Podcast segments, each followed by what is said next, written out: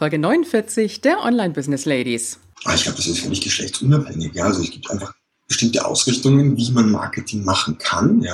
Willkommen bei den Online Business Ladies, der Podcast für den erfolgreichen Aufbau deines Online-Business als Female Entrepreneur.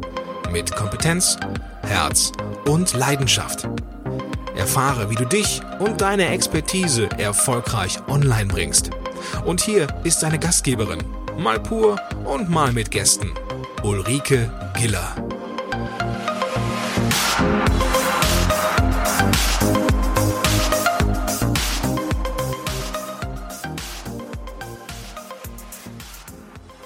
Hallo Online Business Lady, schön, dass du wieder da bist am heutigen Samstag.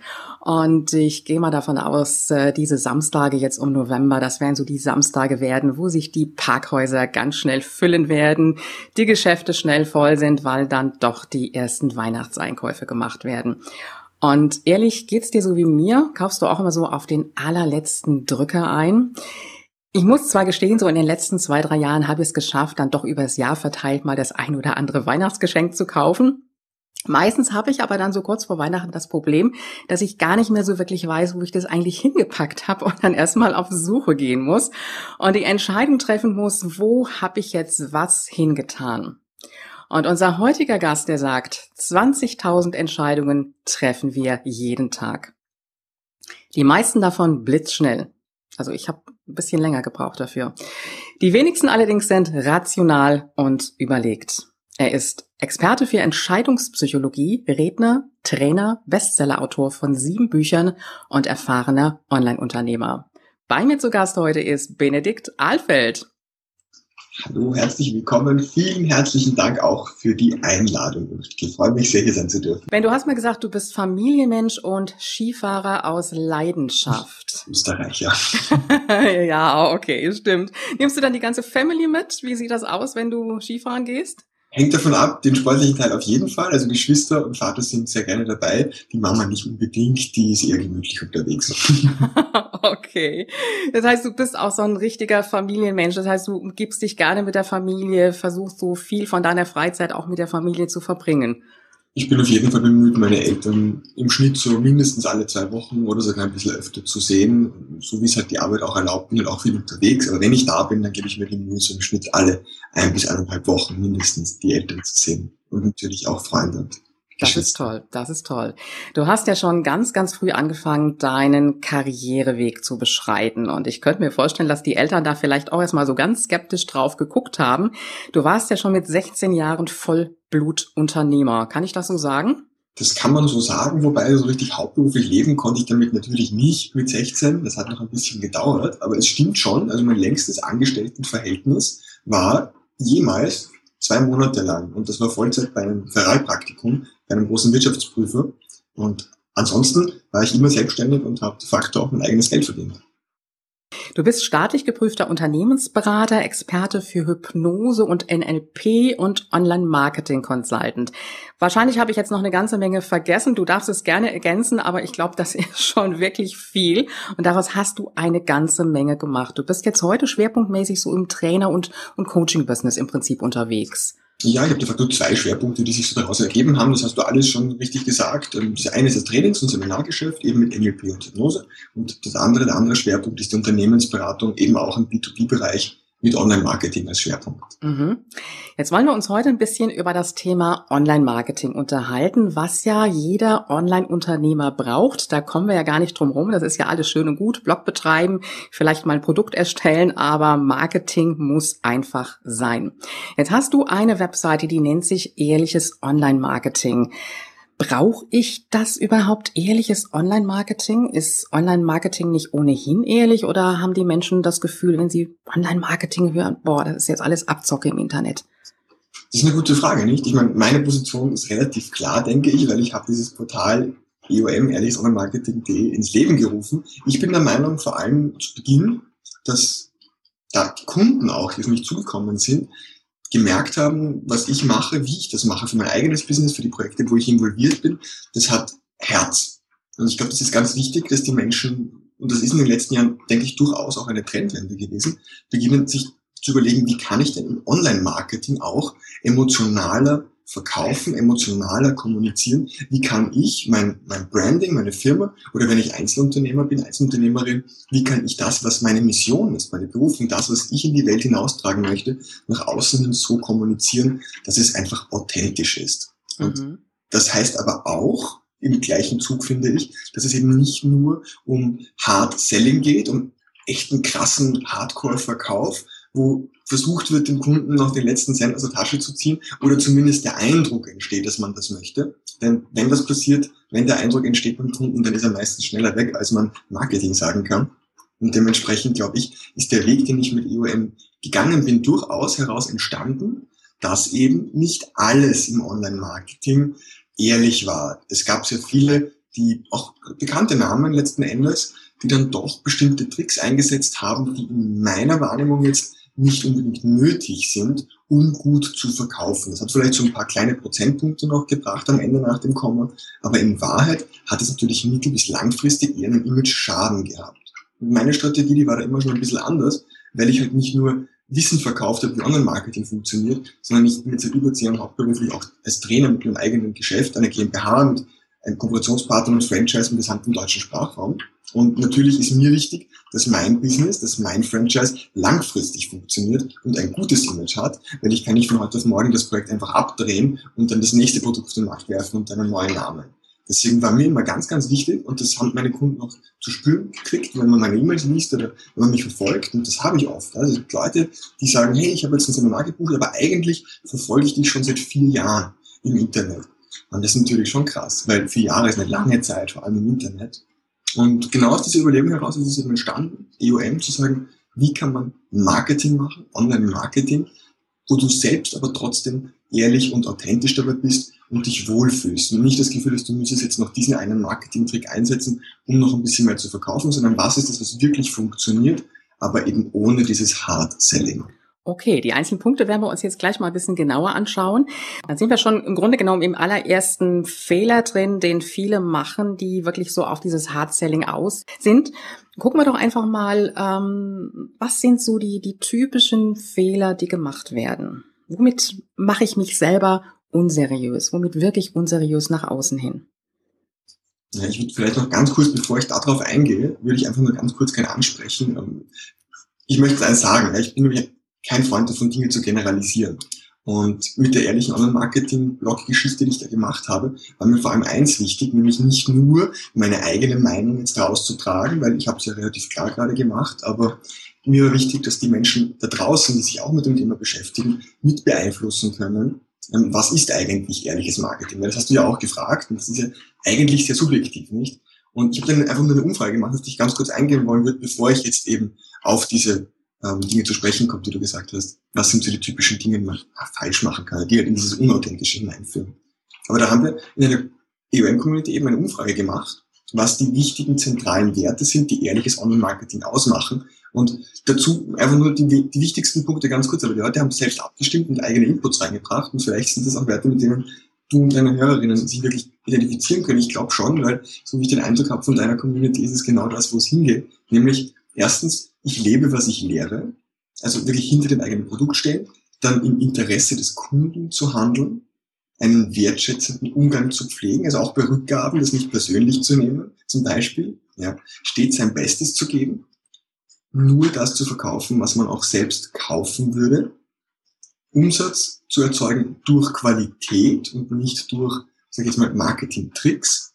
Und eben, wenn man Werbeversprechen abgibt, diese Versprechen auch wirklich zu halten. Das sind so die zentralen Werte, die die Community von über 1000 Leuten damals entschlossen, gemeinsam entschieden hat.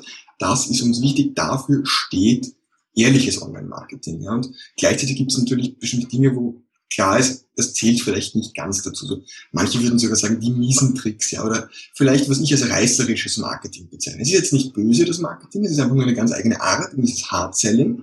Und das hast du eh gefragt, wenn ich darf, gehe ich gleich drauf ein. Gerne, gerne. Mhm. Ähm, und zwar meistens letztendlich, ja, der Interessent wird ja bei einem möglichst schmerzhaften emotionalen Leidensdruck gepackt im reißerischen Marketing. Ja. Das heißt, Internetmarketer suchen sich halt gerne mal einen Menschen, der verzweifelt ist. Ja, weil sie wissen, diesen kann man auch mit einem qualitativ minderwertigen Produkt leichter zum Kunden machen als den, ich nicht, kritischen Normalverbraucher, ja, das, dessen Leben jetzt nicht vom Kauf abhängt. Also irgendjemand, der wirklich ein Problem hat, vielleicht sogar unter Zeitdruck, einen emotionalen Leidensdruck heißt das, ja, einen echten Schmerz, der Kittelbrennfaktor, wie das manche nennen. Und je größer dieser Kittelbrennfaktor, wo der Kittel schon richtig brennt, ja, wenn der ganze Anzug in Flammen steht, je größer der ist, umso leichter kann man den Menschen natürlich was verkaufen, wenn man ihm bewusst macht, mein Produkt passt für dich. Und an sich ist es ja nichts Schlechtes. Die Frage ist halt, wie weit wird dieser Kaufdruck ähm, nicht nur erzeugt, sondern auch wirklich durch psychologisch manipulativ verschriebene Methoden verstärkt.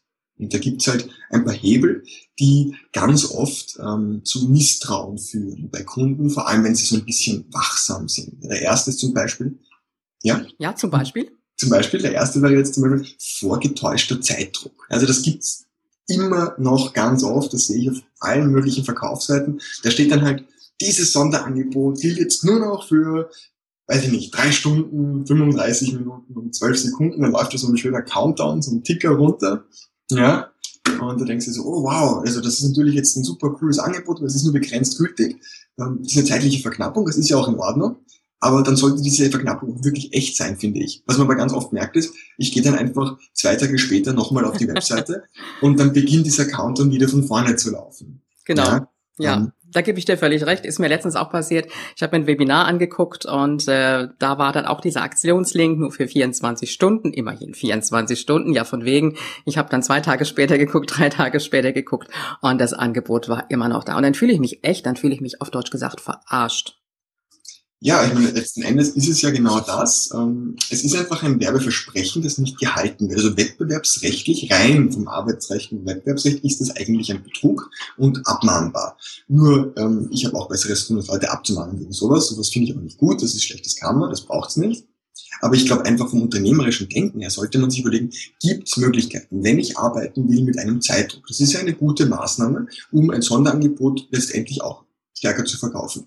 Ist ja in Ordnung. Kann man machen, mache ich selber auch. Ja? Aber gibt es technische Möglichkeiten, wie man das machen kann, dass es halt möglichst ehrlich ist. Dass eben, wenn diese gewisse Zeitspanne von drei Stunden irgendwas oder zwei Tage ähm, einfach ausgelaufen ist, dass dann dieses Sonderangebot nicht mehr verfügbar ist für den User. Und das gibt es natürlich. Diese Möglichkeiten gibt's und die kann man nutzen. Ja? Ähm, nur viele nutzen es halt nicht, weil sie dann Angst haben, dass sie Umsatz und Kunden verlieren.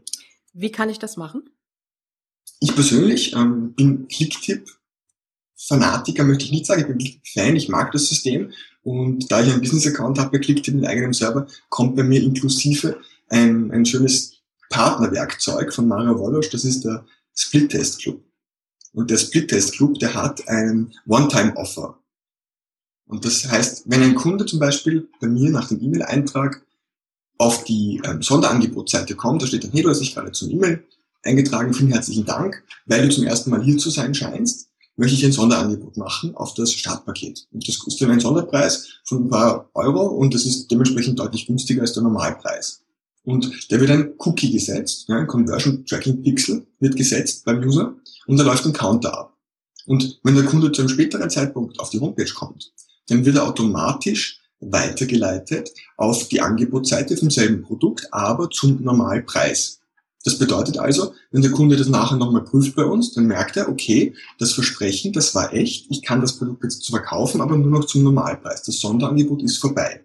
Jetzt ist das eine ganz klare Entscheidung. Ja, das habe ich mir auch gut überlegt. Will ich das wirklich machen? Ja, ich will es wirklich machen. Natürlich jetzt ist die Frage, wie viele Leute glaubst du kaufen das Ding zum Normalpreis? Ja. Niemand kauft es zum Normalpreis. Aber wenn du schon mal gesehen hast, dass es günstiger zu haben ist, warum solltest du es zum Normalpreis kaufen? Das ist mir bewusst. Aber ich gewinne etwas bei den Leuten, die das wirklich prüfen, die das verstehen, wie das auch funktioniert womöglich, da gewinne ich enormes Vertrauen, weil ich hinter meinem Werbeversprechen stehe. Die wissen jetzt, das nächste Mal, wenn ein Sonderangebot kommt, dann gilt das wirklich nur für diesen begrenzten Zeitraum. Die Frage, also sagen wir mal erst jetzt so ganz klar, Aktion ist in Ordnung, aber dann auch wirklich ehrlich sein, wenn ich jetzt sage, das Ganze ist jetzt nur noch drei Stunden gültig oder nur noch 24 Stunden, dann muss ich es auch so einstellen, dass es dann wirklich auch für diese Zeit nur noch gültig ist. Wie ist es aber jetzt zum Beispiel, wenn ich ähm, ja ein digitales Produkt habe und äh, ich finde immer wieder dann so dieser Hinweis, nur noch 20 Zugänge möglich. Es ist ja eigentlich ein Witz. Weil ein digitales Produkt kann ich ja hundertmal, tausendmal verkaufen, wenn da jetzt keine Betreuung dahinter steht. Aber nur das digitale Produkt kann ich doch nicht begrenzen. Also da fühle ich mich auch irgendwie als Kunde. Ja, bin ich bei dir? Bin ich komplett bei dir? Ist halt auch wieder ein Werkzeug der künstlichen Verknappung. Jetzt ist es halt nicht zeitlich, jetzt ist die künstliche Verknappung auf einer anderen Variante aufgesetzt da ist halt auch die Frage, für ähm, um welches Produkt handelt es sich. Also wenn man jetzt zum Beispiel eine Online-Mitgliedschaftsseite hat, wo wirklich viele Videos angeboten werden, Kurse oder ein Webinar, was nur einer begrenzten Anzahl an Teilnehmern zur Verfügung steht, weil es da auch zum Beispiel Kontingente gibt auf Seite des Hosters oder weil sonst der Traffic vom Server einbricht und das Paket nicht reicht. Das kann ich alles noch nachvollziehen natürlich. Aber eigentlich stimmt es schon, was du sagst. Gerade im digitalen Marketing sollte es so keine spezielle Limitierung geben. Ich persönlich sehe den Engpass da immer letztendlich in der Coaching-Komponente, also in der Human-Komponente. Wenn es einfach einen Support gibt oder eine laufende Betreuung, sei es über ein Forum, sei es über 1 zu 1 Coaching, sei es über gemeinsame Konferenzen, Google Hangouts, Skype Calls, Webinare, wo die zahlenden User Fragen stellen können, dann soll ein Betreuungsverhältnis gewahrt bleiben. Und da komme ich ja auch in der Denke aus den Seminaren und ich persönlich bin ein großer Freund von Kleingruppen. Ich habe ein Betreuungsverhältnis in meinen Seminaren, das garantiert wird unehrlich. Mhm. Ja, es ist ja nicht nur bei den Seminaren dazu ähm, der Fall, sondern auch letztendlich im, im Online-Business, wenn ich da Online-Kurse anbiete, die betreut sind und äh, dann auch ein bisschen mit den Plätzen spiele und vorgaukele, ist dann nur noch ganz, ganz wenige Plätze da. Ich sag mal so, funktioniert das? Fallen die Kunden auf dieses, ähm, auf diese Werbung rein, nur noch zehn Produkte erhältlich von diesen Kursen?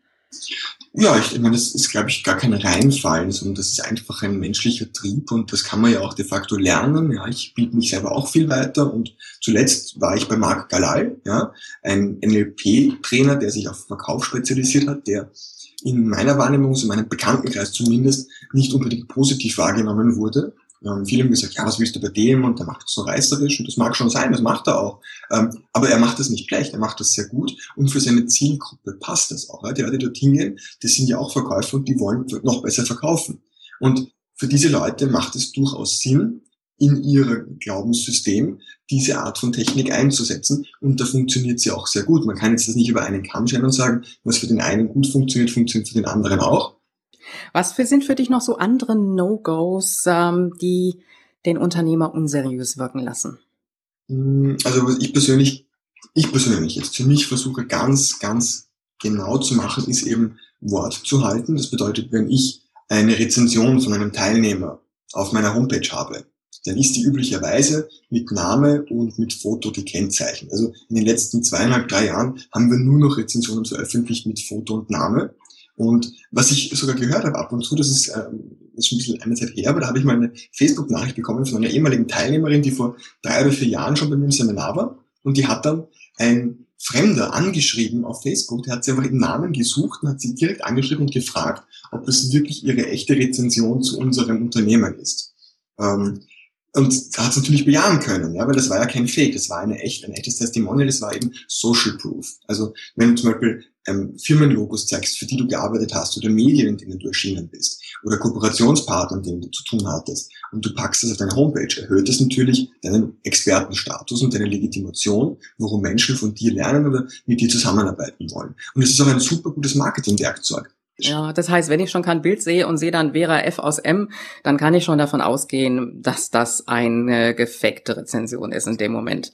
Dann umso mehr wahrscheinlich, aber selbst da, also es gibt ja auch, viele machen das dann mit Stockfotos, ähm, wo man einfach wirklich glaubt, das ist eine echte Person. Und andere wiederum, die kaufen sich auch Testimonials ein, ja, also da sind wir vor allem im Bereich ähm, gekaufte Testimonials in einer Grauzone, eigentlich eine Meinung, eine Bewertung zu einem Unternehmen einzukaufen, obwohl man jemandem Geld dafür zahlt, dass er sagt, ich finde das Produkt gut, ist insofern ähm, auch strafbar, ähm, außer die Person hat wirklich diese Leistung in Anspruch genommen und wurde nicht bezahlt. Dann war es eine freiwillige Rezension. Aber eine Rezension zu bezahlen, das geht so nicht. Ich habe mich da auch gerade intensiv damit beschäftigt, weil viele Blogs von mir gerade Anfragen bekommen wegen Sponsored Postings, ja, wo viele Unternehmen einfach auf Blogs Artikel einkaufen wollen, die aber nicht als Werbung ausgewiesen sind.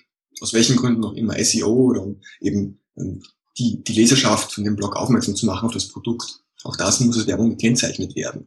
Und das sind halt so Hebel, die werden de facto bei den meisten Blogs oder Unternehmen im Internet zu finden sein. Ja.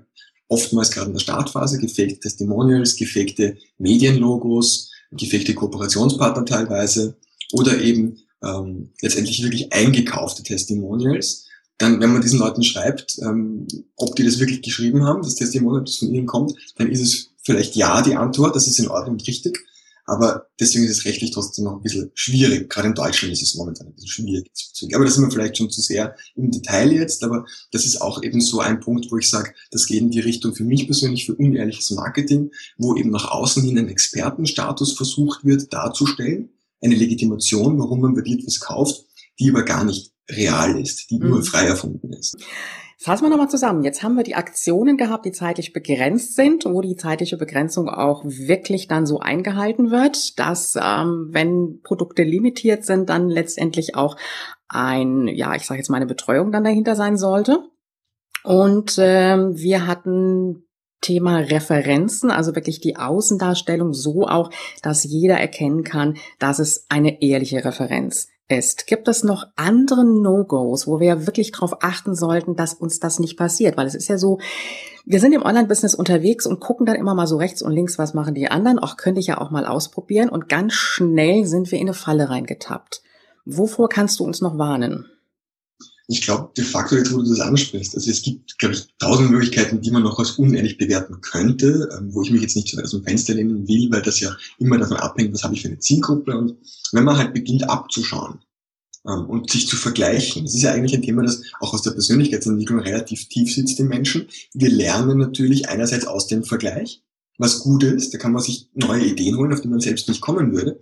Andererseits schränkt es dich auch in deinem Fokus ein. Weil wenn du jetzt zum Beispiel die ganze Zeit deine Mitbewerber im Blick hast und darauf achtest, was die machen, dann kannst du zwar einerseits vielleicht die Essenz von dem lernen, wo du denkst, das funktioniert gut und dann merke ich, die machen das schon seit Jahren so und dann kann man das im NLP würde man jetzt sagen modellieren, also man kann es nicht nachahmen, nicht kopieren, ist ganz wichtig, sondern man kann sich überlegen, welche Strategien sind dahinter, die die Mitbewerber erfolgreich machen und wie könnte ich diese Strategien für mich selbst einsetzen. Das heißt aber auch, es nicht eben eins zu eins zu kopieren, sondern es bedeutet, ich werde es auf meine eigene Art, eben mit meiner eigenen Überzeugung, mit meinem Herz, mit meinen Kunden anders machen, aber vielleicht ein bisschen besser dadurch. Mhm. Modellieren klingt gut. Das heißt im Endeffekt auch, dass ich gucke einfach, ob das, was ich da machen möchte, was der andere da macht, ob das überhaupt zu mir passt, ob ich das für mich auch vertreten kann. Das ist das eine, absolut, nicht? Dass man auf neue Ideen kommt und dann auch in seiner eigenen Wertehierarchie natürlich überlegt, passt das zu mir? Könnte ich das so auch machen?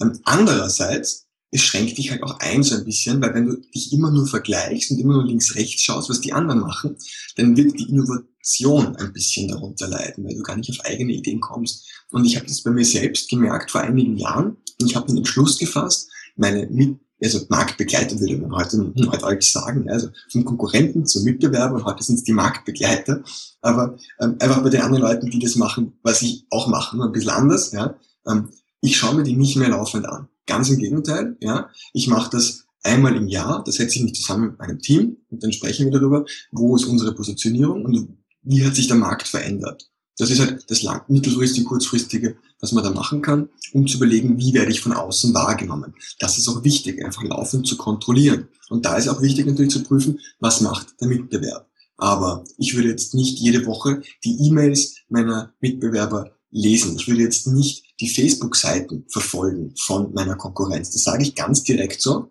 weil wenn du eine relativen sag ich mal, Tendenz hast, häufig auf Facebook online zu sein und bei Online-Unternehmen ist es halt oft so, ja, dass wir online sind und dann auch das Soziale so ein bisschen über soziale Netzwerke abwickeln, dann hast du natürlich in deinem Stream eine Menge Beispiele von der Konkurrenz. Und dann siehst du ganz oft irgendwelche Sponsored Posts auch oder Werbungen auf Facebook und nach zwei Wochen sind die wieder weg. Ja, und dann denkt man sich halt so, okay, das könnte ich auch machen. Und irgendwann nach einem halben Jahr machst du das vielleicht auch und denkst dann sogar, hey cool, da habe ich eine super Idee, das könnte ich jetzt machen, aber in Wahrheit war es gar nicht deine Idee. Du hast sie von wo ganz anders her, du weißt aber gar nicht mehr, woher du sie hast. Nicht? Also Ben, das finde ich jetzt eine wirklich gute Ergänzung, weil ähm, ich sehe das immer wieder auf Facebook. Die Frauen sind unterwegs in den verschiedenen Gruppen und dann wird geguckt, was machen die einen, was machen die anderen.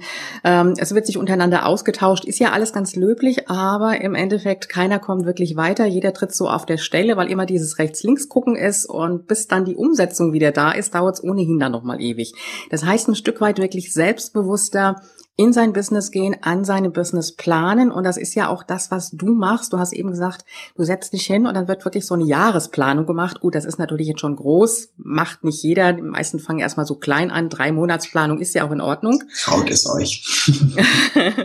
ja, Menschen, ähm, Menschen überschätzen, was in einem Jahr tun können und unterschätzen, was sie in einem Jahrzehnt erreichen können. Mm, ja, ich glaube, manche sind froh, wenn sie erstmal so ihre drei Monatsziele umgesetzt kriegen ähm, und noch gar nicht so weit sind und, und Richtung Jahresplanung gehen. Ist vielleicht auch einfach so ein bisschen eine, eine gewisse Trainingssache. Wenn man im Business mal drin ist, dann fällt es einem dann vielleicht doch mal irgendwann ja, leichter zu sagen, ich mache jetzt mal eine Jahresplanung. Ich frage dich jetzt einfach mal, wenn du heute nochmal dein Online-Business neu starten würdest, wie würdest du anfangen? Was wären so deine Schritte? Welche Tipps kannst du uns mitgeben? Ich glaube, wir sind da relativ nah schon am Thema dran gewesen. Ja. Ähm, das hängt stark damit zusammen, was ich jetzt noch ganz kurz dazu sagen wollte, wie ich gestartet bin. Da habe ich auch ganz viel Marktrecherche gemacht und links, rechts geschaut. Und das ist auch wichtig bis zu einem gewissen Grad. Aber was da oft vergessen wird dabei ist, eben was du gesagt hast, dass man mit Selbstbewusstsein an die Sache rangeht. Und das Problem aber, wenn du dich dauernd vergleichst, ist, dass dein Selbstbewusstsein vielleicht ein bisschen darunter leidet, weil du denkst, boah, da gibt's ja schon so viele und die machen das alle schon relativ ordentlich oder richtig gut. Wie soll ich in diesem Markt bestehen oder wie soll ich da besonders wirken? Und da möchte ich einfach jetzt allen zuhören und das war auch letztendlich das, wo, wo ich auf deine Frage zurückkommen will, wie würde ich starten? Ja? Ich würde mich darauf besinnen, was kann ich richtig gut und was begeistert mich daran. Und das, was Menschen wirklich gut können, was sie begeistert, was sie besser können als andere, das, was du besser als andere kannst, dafür sind Menschen immer bereit, dir Geld zu geben. Und du musst nicht der Beste in diesem Business sein. Du musst nur besser als dein Kunde sein. Ja, das heißt, du würdest wieder mit einem Blog starten?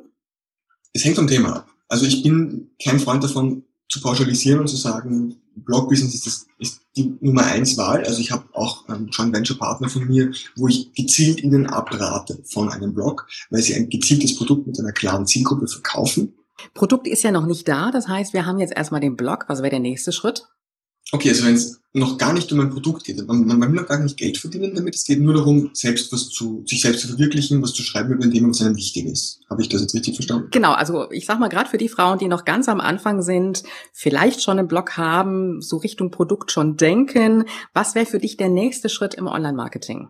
Der ja, angegangen also, werden soll. Wenn du da bist und du hast dich schon begonnen auszuprobieren und du merkst, du hast Themen, die auch die Menschen ansprechen, ja, wo du Feedback bekommst und das ist positiv, dann würde ich beginnen, mir meine Fans herauszusuchen. Also wenn du überlegst, auch ein Produkt zu entwickeln, dann müsstest du jetzt im Idealfall genau an diesem Punkt beginnen, herauszufiltern, was sind denn die Leute, die regelmäßig bei mir kommentieren, die regelmäßig was liken auf Facebook, die das teilen. Und die würde ich einfach ganz direkt anschreiben. Das sind deine Fans. Und die finden gut, was du machst. Und du solltest dir nicht so schade sein, nachzufragen, warum die das gut finden. Ja, mit Selbstbewusstsein, nett, bodenständig, aber einfach mal nachhaken. Hey, ich merke, du kommentierst öfter bei mir. Darf ich fragen, wie hast du zu mir gefunden? Ähm, du musst auch gar keinen Gegenwert anbieten. Ja? Das hat nicht immer jetzt so ein Tauschgeschäft sein zu müssen, sondern die meisten Menschen, die Dinge gut finden, die sind auch bereit, das zu sagen und die geben dir auch gerne gratis Input einfach aus Gutherzigkeit. Ja, und das ähm, sollte man nicht ausnützen. Man darf auf jeden Fall sich herausnehmen, nachzufragen, wie kam es dazu, dass du zu mir gefunden hast? Warum bist du eigentlich da? Was glaubst du, könnte dich auf deinem weiteren Weg noch unterstützen? Welche Inhalte könnte ich dir bieten, um dich weiter zu unterstützen? Ich mache das zum Beispiel automatisiert in meiner ersten E-Mail, die Leute bekommen, nachdem sie sich bei mir eintragen. Meine erste E-Mail, da steht unter anderem drinnen, ähm, und die Frage, was ist deine aktuell größte Herausforderung? Und da schreiben auch viele Leute zurück und ich habe diese Frage seit über drei Jahren. Und seit über drei Jahren bekomme ich regelmäßig die Antworten, das sind wirklich sehr lange, intensive Antworten von meinen Leserinnen und Lesern.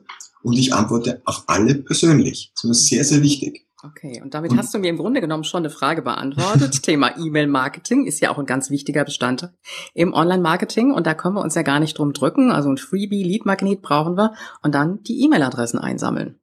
Richtig.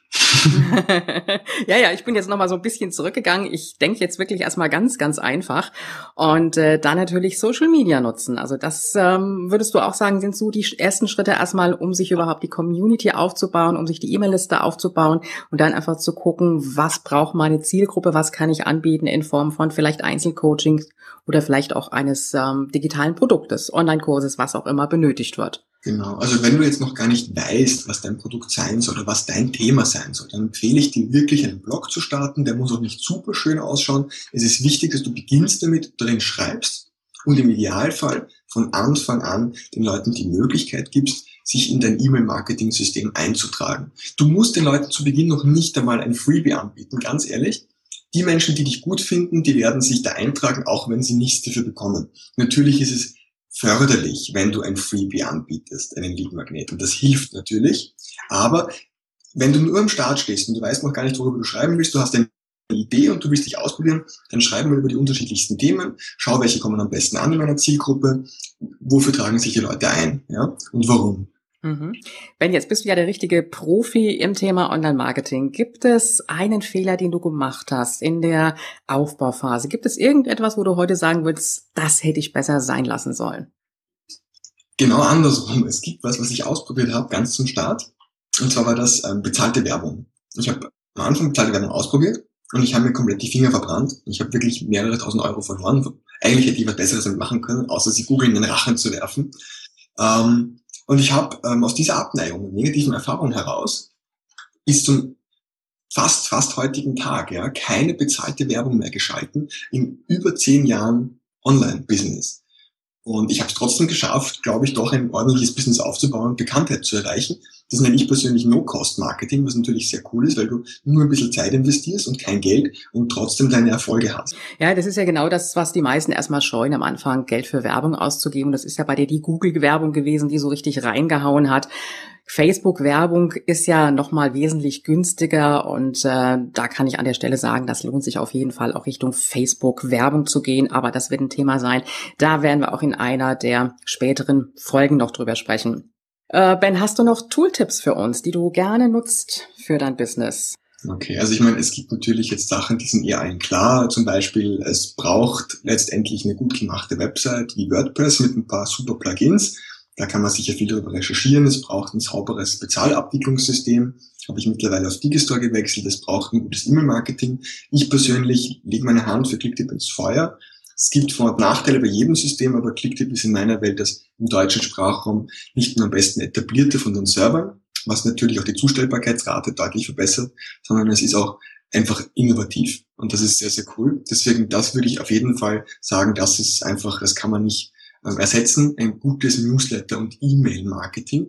Ähm, wobei ich sogar sagen würde, Newsletter-Marketing ähm, verliert immer mehr an Bedeutung, auch bei mir im Unternehmen. Es geht immer mehr um die ähm, Sales-Funnel, um die automatisierten E-Mail-Serien, die auch wirklich story-basiert aufgebaut sind. Ja, Andre Chaperon vielleicht so als Beispiel. Da kenne ich auch den Übersetzer, ähm, den Fede Walicek von der deutschen Version von Autoresponder Madness. So hieß das früher. Ähm, also das sind so Tools, die ich da auf jeden Fall einfach einsetzen würde, auf die ich gar nicht verzichten möchte. Okay, da haben wir WordPress und haben Clicktip. Wunderbar. Hast du noch ja, einen... das sind jetzt so die absoluten Basics. ja, also wir werden so im Laufe der Folgen immer wieder irgendwelche Tooltips haben. Beschränken wir uns jetzt mal auf WordPress und Clicktip.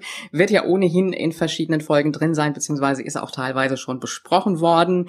Ich werde es auf jeden Fall in den Shownotes dazu verlinken. Ben, du hast uns heute eine ganze Menge Tipps mit gegeben, worauf wir achten sollen, damit wir wirklich als Online-Unternehmerinnen seriös wirken. Denn die Gefahr ist ja doch immer da, dass wir das eine oder andere mitmachen und denken, das ist in Ordnung so und kommen aber von draußen her ganz anders rüber. Und das ist natürlich nicht im Sinne ähm, dessen, was wir wollen. Und äh, damit, denke ich, hast du uns ganz, ganz viele Tipps mitgegeben. Ich danke dir ganz, ganz herzlich, Ben, dass du bei uns warst. Hat mich sehr gefreut. Ich hoffe, es war ein bisschen was dabei. Ja, ja, ich könnte jetzt noch stundenlang weiterreden. Ich hoffe, es war auch nicht zu sehr im Detail. Ähm, aber ich denke schon, dass viele Trainer, Berater oder einfach so die Solo-Unternehmerinnen bei dir was damit anfangen können, hoffentlich. Ähm, ja, ich möchte einfach nur Danke sagen für das tolle Gespräch und dass du dir so viel Zeit genommen hast zu machen. Und an alle, die zugehört haben, fürs Zuhören. Vielen ja, Dank. danke Ben und äh, vielleicht treffen wir uns ja auf irgendeiner Veranstaltung wieder. Wieder, ich wollte gerade sagen. Genau, wir haben uns ja schon mal getroffen. Liebe Online-Business-Ladies, ich glaube, dass du und ich im Grunde genommen ein sehr gutes Gefühl dafür haben, wem wir vertrauen können und wem nicht. Und ich glaube auch, dass wir Frauen diesem Hype nicht so schnell hinterherlaufen, der da so im Online-Business im Internet unterwegs ist. Trotzdem möchte ich an dieser Stelle sagen, ehrliches Online-Marketing bedeutet mit fairen und ehrlichen Mitteln arbeiten, ja, aber es bedeutet gleichzeitig nicht, dass wir in unsere frauentypische Verhaltensweise der Bescheidenheit verfallen. Marketing muss sein, es darf auch mal provokativ sein, aber immer doch ehrlich und fair. In diesem Sinne wünsche ich dir ein wunderbares Wochenende und äh, alle Infos zu dieser Folge findest du auch auf www.ulrikegiller.com slash Folge 49 und falls du diesen Podcast noch nicht abonniert haben solltest, dann wäre jetzt der Zeitpunkt da. Ich wünsche dir ein schönes Wochenende. Wir hören uns am Montag wieder und du weißt ja, Online-Erfolg ist greifbar. Auch für dich.